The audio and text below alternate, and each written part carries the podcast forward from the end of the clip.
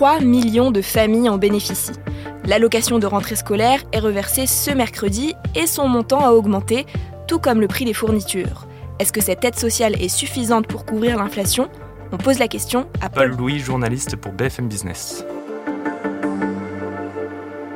Bien, tout dépend évidemment des habitudes d'achat de, chaque foyer, mais en théorie, oui. En tout cas, si on se fie au, dernier chiffre de la Confédération syndicale des familles, eh on voit que le coût moyen de la liste des fournitures pour la rentrée 2023, il est de 233 euros pour un élève de primaire, 371 euros pour un collégien et 427 euros pour un lycéen. Or, on constate quoi? Eh bien, que le montant de l'allocation de rentrée scolaire, il est d'un peu plus de 398 euros pour un élève de primaire, un peu plus de 420 euros pour un collégien et près de 435 euros pour un lycéen.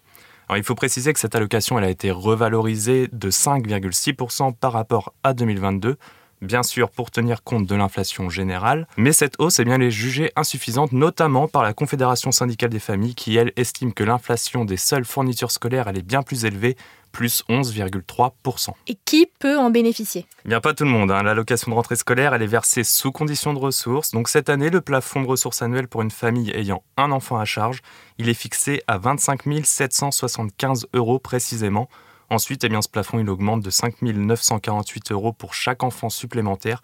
Donc on va prendre un exemple, une famille de trois enfants, eh bien, elle peut bénéficier de l'allocation si ses ressources ne dépassent pas 37 600 71 euros. Alors on estime que 3 millions de familles au total vont bénéficier de l'allocation cette année et ça représente environ 5 millions d'enfants. Enfin, comment cette allocation est-elle reversée? La plupart du temps, c'est assez simple. L'allocation de rentrée scolaire, elle est versée automatiquement aux parents d'enfants de 6 à 15 ans déjà allocataires de la CAF et si l'enfant a entre 16 et 18 ans, il faut la déclarer qu'il est toujours scolarisé ou en apprentissage depuis l'espace Mon compte du site de la CAF. Et enfin, pour les parents qui n'étaient pas encore allocataires, il faudra la créer un espace personnel sur le site de la CAF pour bénéficier de la location.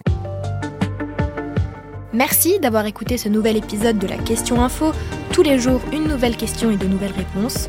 Vous pouvez retrouver ce podcast sur toutes les plateformes d'écoute, sur le site et l'application BFM TV. À bientôt!